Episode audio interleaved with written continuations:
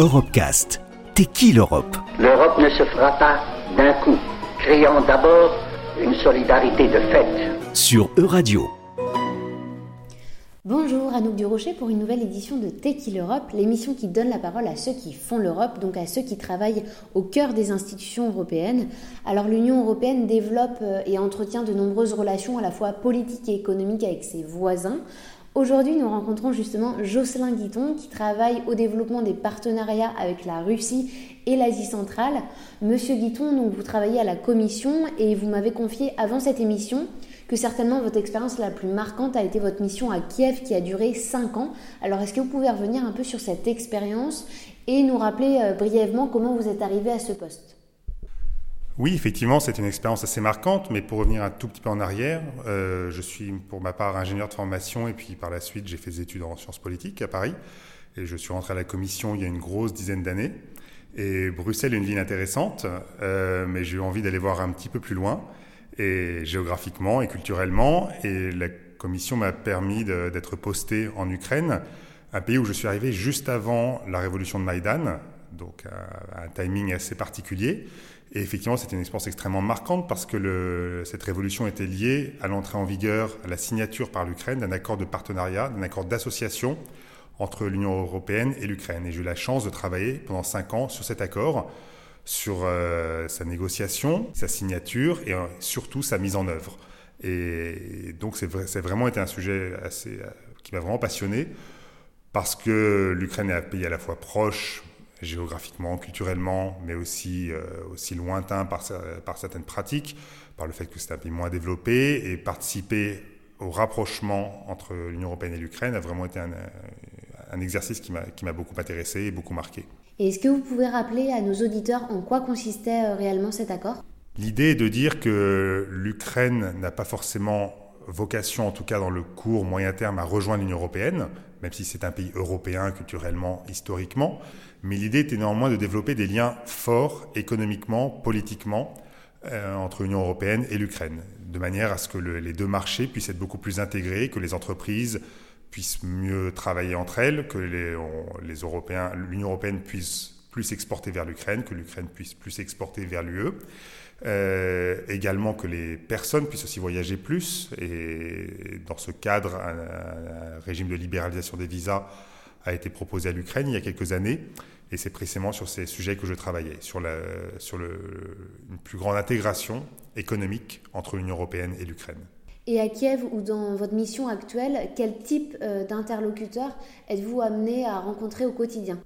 Alors, en tant qu'autorité publique, euh, la Commission européenne ainsi que le Service européen d'action extérieure travaillent surtout avec les gouvernements.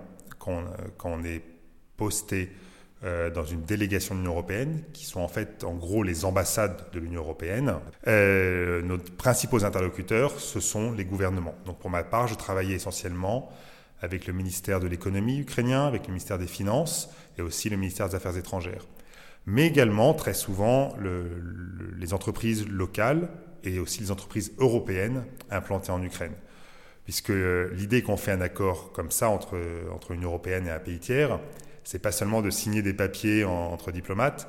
L'idée, c'est que ça a aussi un impact concret pour les entreprises, pour les citoyens, pour, le, pour les consommateurs des deux zones, des deux zones, Union européenne et le pays tiers l'Ukraine en l'occurrence. Et lorsqu'on a des cultures et des cultures de travail assez différentes entre les pays de l'Est et l'Union européenne, ça ne doit pas être toujours évident de travailler ensemble. Alors est-ce que vous avez une anecdote à nous raconter euh, par rapport à ça? Alors l'Ukraine est un pays particulier. Je dirais que toute la zone du voisinage oriental de l'Union européenne est assez particulière parce qu'à la fois c'est une zone où culturellement c'est très proche, géographiquement c'est très proche, euh, et à la fois l'histoire a fait qu'il euh, y a eu des divisions qui se ressentent encore aujourd'hui. Et une anecdote, alors qui m'a frappé, même si elle est indirectement liée au travail. Euh, à un moment, je discutais avec, un, avec quelqu'un d'une cinquantaine d'années, euh, qui le dirigeant d'une entreprise ukrainienne. Et à un moment, il m'explique qu'il a, fait son service militaire en Afghanistan. Et moi, immédiatement, Afghanistan, je pense, euh, 11 septembre 2001, intervention en Irak, OTAN. Et là, je réalise qu'en fait, non, il était en Afghanistan avec l'Union soviétique quand il a fait son service militaire à 18 ans, au tout début des années 80. Je me rends compte que c'est quelqu'un qui, a une histoire totalement différente de la mienne. Et actuellement, à Bruxelles, en quoi consiste votre mission? Aujourd'hui, je suis de retour à Bruxelles, mais toujours sur les questions commerciales, à la Direction générale du commerce. Pour résumer, c'est le département de la Commission qui négocie les accords commerciaux entre l'Union européenne et le reste du monde. On a beaucoup parlé récemment d'accords comme le CETA avec le Canada, l'accord avec le Mercosur, avec le Brésil, l'Argentine, euh, le Paraguay, l'Uruguay. Euh, donc moi, je travaille sur ce type d'accord, ce type de négociation commerciale, mais avec la zone Russie et Asie centrale.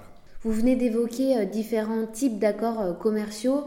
Il y a depuis quelques années une réelle prise de conscience citoyenne et progressivement politique des enjeux environnementaux. Est-ce que vous observez une volonté de concilier cette problématique à ce type d'accord? Alors c'est un sujet qui est extrêmement sensible, et, euh, très controversé, puisqu'effectivement souvent les accords commerciaux que l'Union européenne négocie sont critiqués au motif qu'ils favoriseraient, le, enfin qu'ils nuiraient euh, à d'autres, certains objectifs environnementaux. Et pourtant, je pense c'est un mauvais procès qui est fait à l'Union européenne parce que précisément depuis quelques années, depuis même un certain, temps, tous les euh, accords que l'Union européenne négocie incluent des dispositions euh, qui ont pour objectif de protéger l'environnement, qui ont pour objectif de protéger un développement durable, euh, de protéger les droits de l'homme, les droits des travailleurs.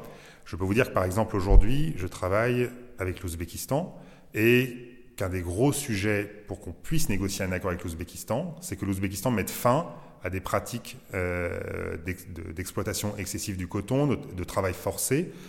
Euh, et une condition extrêmement importante pour nous, c'est qu'on n'ira pas plus. Enfin, c'est que l'Ouzbékistan fasse des progrès en la matière.